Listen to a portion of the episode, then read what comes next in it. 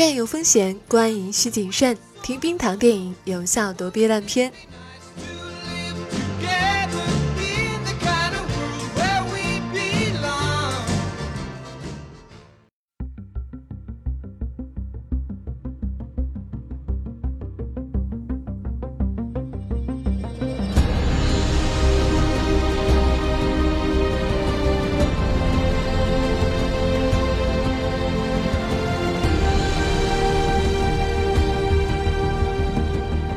嗨，你好，我是冰糖，这里是冰糖电影，欢迎关注我们的微信公号“冰糖电影”，那里还会有一些其他电影之外的有趣的小音频。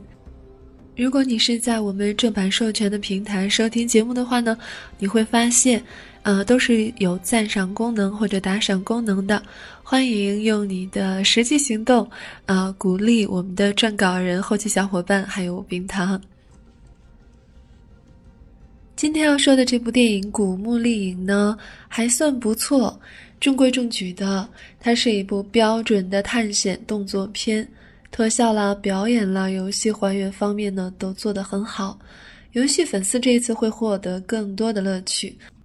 你会发现，只要一进入到电影的情境里面，就会，哇，这熟悉的跳跃，这熟悉的稿子，这熟悉的弓啊，还有那个摔不死的劳拉。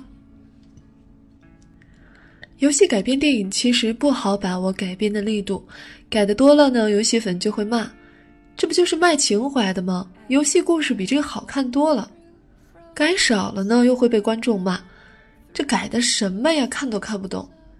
这次的改编力度呢，就把握的还是挺好的，只不过因为是第一部的关系，注定会损失很多东西，比如花很多时间去交代人物背景和性格。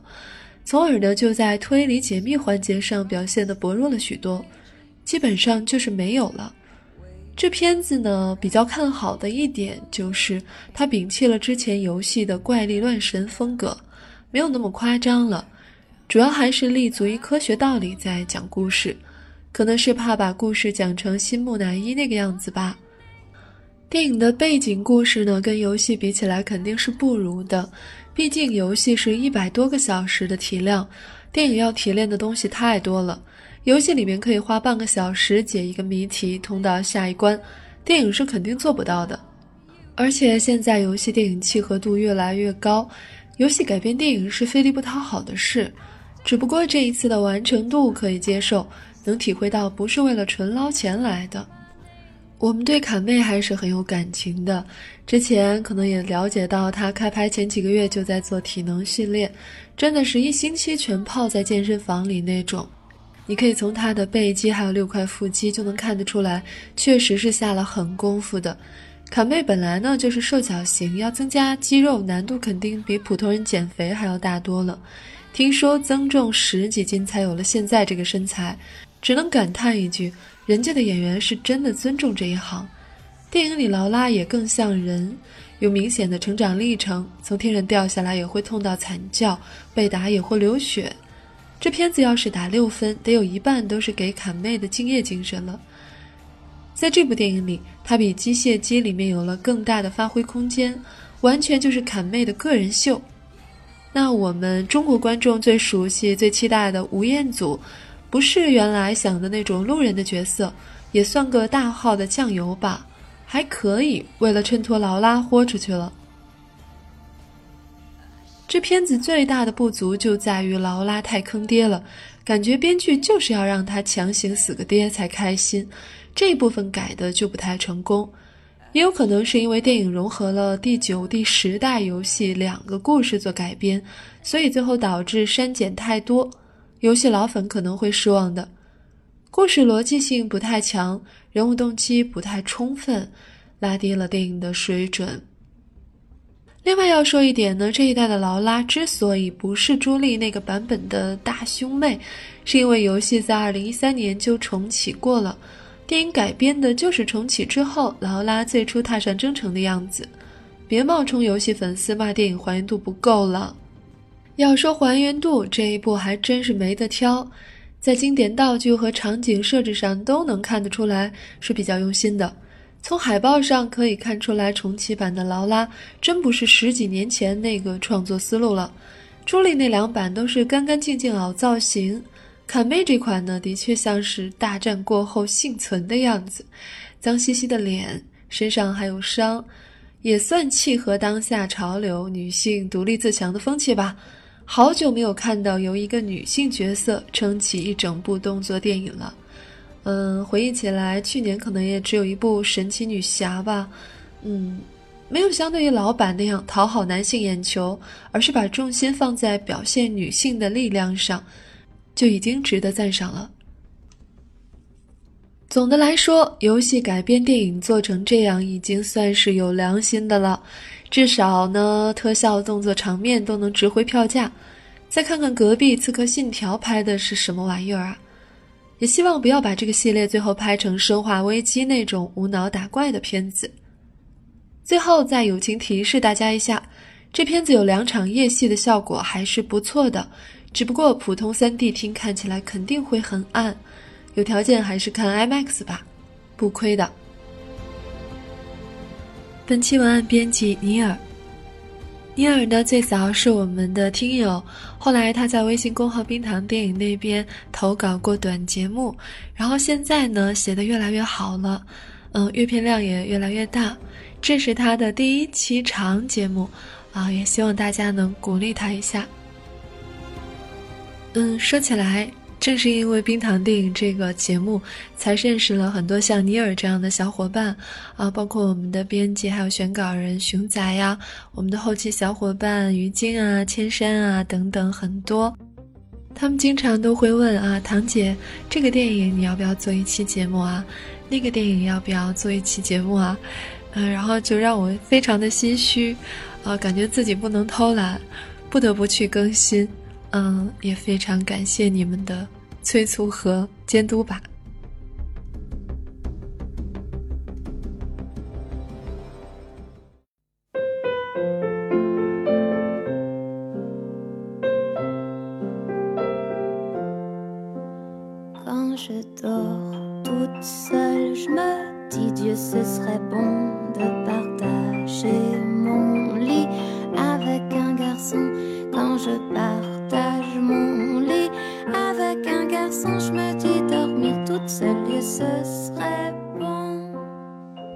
下面的这个环节呢，嗯，听有小伙伴的留言评论，嗯，比如说在《红海行动》除了燃还有什么？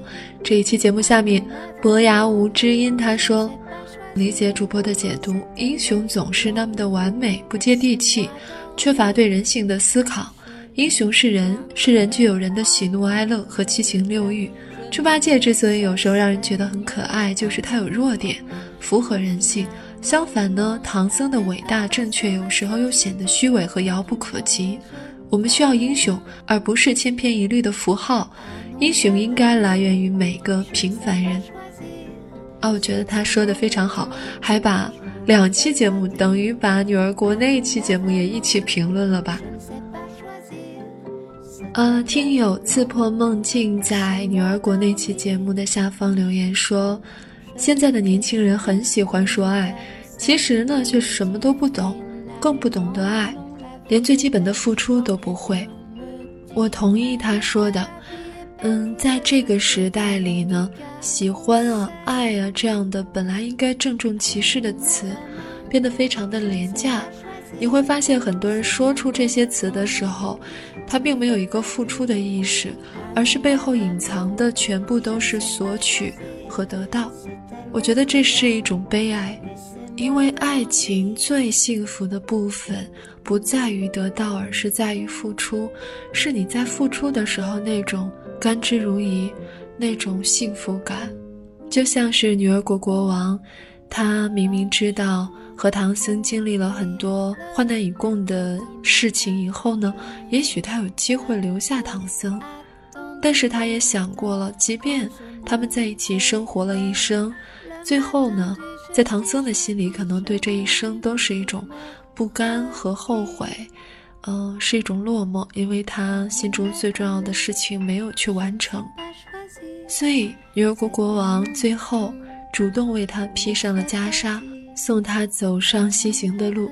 我希望正在收听节目的你，在这一生之中至少可以遇到一次，让你奋不顾身，让你疯狂的想为对方去付出的那样的感情，而不是斤斤计较着你得到多少，我得到多少，你付出多少，我付出多少这样的所谓的喜欢和爱情。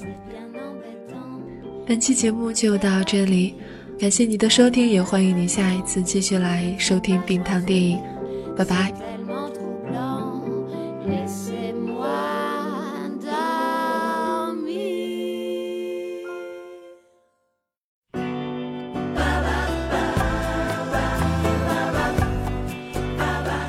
喜欢节目记得要点赞和转发，每期 BGM 歌单和晚安语音尽在微信号冰糖电影。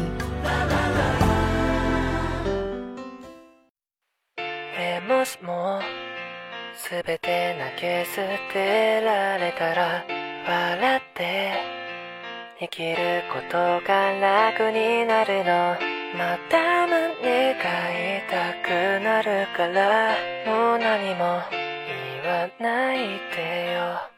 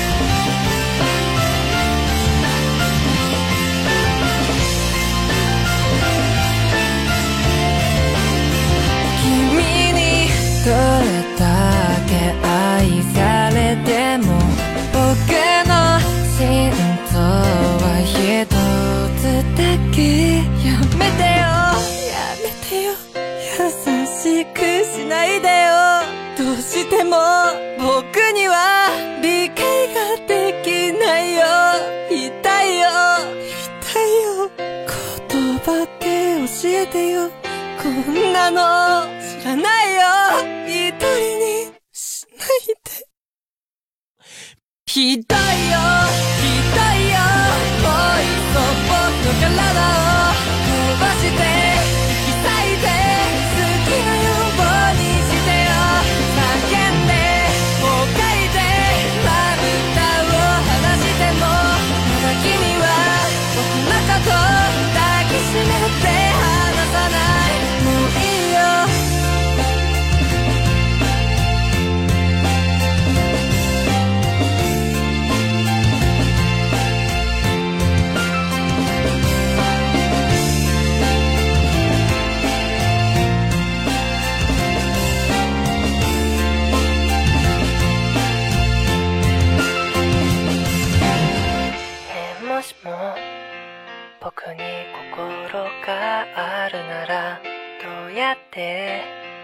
それを見つければいいの。